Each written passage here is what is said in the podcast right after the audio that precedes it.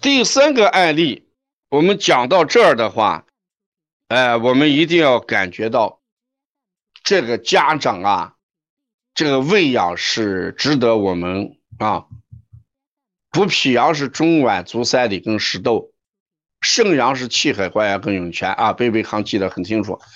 我们先看一看这个化验单是 IgG 的，大家看二百四十九点二是哪一个食物不耐受？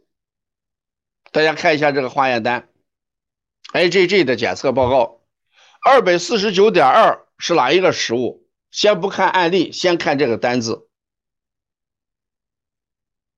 二百四十九点二，看不清吗？能看清不？哎，鸡蛋，鸡蛋是二百四十九点二。你再找一个二百三十六点一，再找一个二百三十六点一。我们说五十为正常值嘛，你再找一个二百三十六点一，然后来。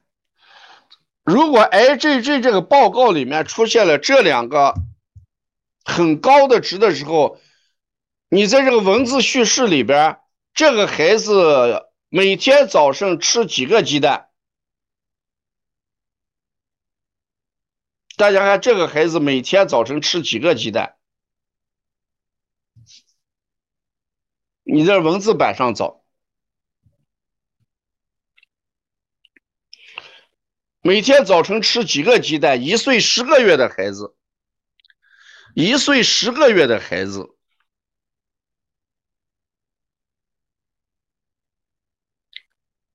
两个鸡蛋。有人说一个，你怎么看出来一个呀？人家说每天早上两颗鸡蛋，你怎么看出来一颗鸡蛋？你没有细细看啊？你看，一定是一天。十个月的孩子一天早晨吃两，一岁十个月啊，一岁十个月的孩子每天吃两个鸡蛋。这个孩子晚上喝不喝夜奶？你看晚上有没有加奶粉啊？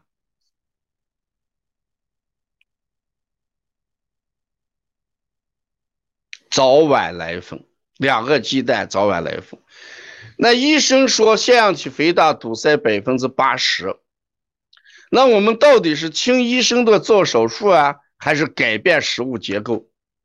你看这个案例特别典型，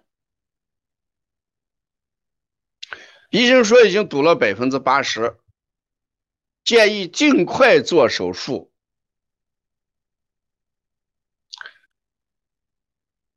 对，如果我们在有一点这个中医思想的话，有一点这个。对 IgG 食物结构的认识的话，大家一定讲，这是营养过剩了还是吃错了？皮实娃，这是营养过剩了还是吃错了？这不能是营养过剩吧？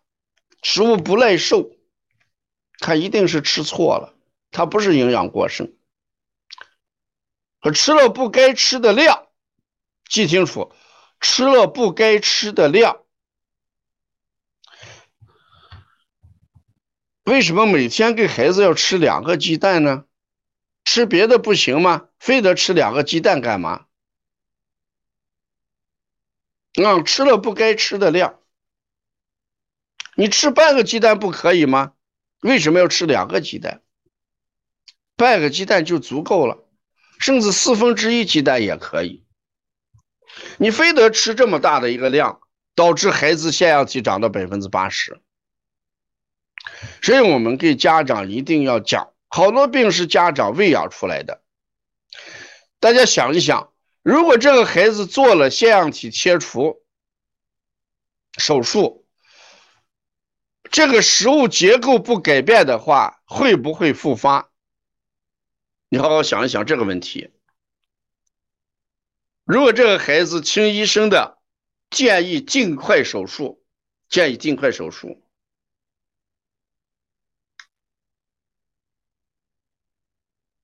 建议尽快手术。如果你做了手术，你还是每天两个鸡蛋，还是坚持喝夜奶的话，你还会复发的。所以我们一定要知道，西医，你那个地方肿大，我给你清理一下，把你这堵塞的给你割掉，这治的是标。中医认为，你这个地方堵塞的原因是食物吃错了量，你把这个量改变了，这个腺样体堵塞慢慢的会萎缩。孩子了就不会鼻塞，所以我们一般不建议一岁十个月的孩子。嗯，那这一点看食物不耐受，这个是一个很好的一个这个佐证。我只要一听家长说我孩子每天两个奶，呃，两个鸡蛋，每天要喝多少牛奶，我一听这个，我不让他做食物检测。我不让他做食物不耐受检测，我直接就说你孩子肯定是牛奶跟鸡蛋惹的祸，你把这两个停上一个月，你看这个孩子的病就好了啊。所以呢，中医是早本是什么？中医所谓治本就是症状产生的原因就叫本，消除症状产生的原因就叫治本。加油糖小儿推拿，把这句话写完整啊。中医治本就是消除症状产生的原因，西医治标治标就是解决症状。你看这两个是不太一样嘛？啊，西医治标就是解决症状，中医治本呢就是消除产生症状的原因啊。所以我们建议这个孩子。只要把食物里面的鸡蛋跟牛奶停上两三个月，你的腺样体堵塞的问题，这个原因没有了，这个结果自然就没有了，是不是？所以这个原因没有了，自然结果就没有了。那一岁半的孩子牙齿已经发育了，吃吃小应吃的食物就可以了，对不对？辅食就加上就行。你本来这个牛奶就不够，呃，那个不耐受着了，你你越吃的话越出现这问题。如果这个问题，我再给你往下走一步，我把这个案例再往下走一步，不出牙，一岁半的孩，十个月的孩子不出牙，那不出牙的话，可能与什么？那这个孩子的五齿里面的什么？肾有关系吗？齿为骨之余，哎，与肾有关系。我们加一些呃补肾阳呀。那如果有肾有关系的话，才八颗牙齿，那肯定不行啊。才八颗牙齿的话，那怎么办？就是我刚才讲的气海关元跟涌泉，呃，气海关元跟涌泉艾灸。这个孩子一岁八个，一岁十个月，月龄减四，那八颗牙齿是不够的。所以这个孩子最好的治疗办法就是用艾灸来灸气海关元跟涌泉，气海关元跟涌泉，一灸精生水啊，水跟精的关系也就表现出来了，这就是肾嗯子病及母了。本来是精生水嘞，精是肺吗？水是肾吗？这时候呢，这个肾呢？就是子病犯母了，子病一犯母，鼻子就不好了。给这个孩子坚持灸上三个月，这个气海关元跟涌泉，牙也上来了，鼻子也就好了。嗯，所以食物一定要改变。我再把这个案例往下走一下，往下走一下。如果这个孩子做了腺样体肥大，食物不耐受，没有得到改善。这个时候就会出现其他的一些慢性症状，你可以记一下。如果这个孩子由于食物不耐受，由于食物不耐受，导致了腺样体肥大，我们如果没有改变食物不耐受这个营养结构，给做了手术之后，这个孩子继续吃这样的食物，会导致什么？你记一下，孩子肌体重生长。免疫力下降，抵抗力下降，孩子就长得慢了。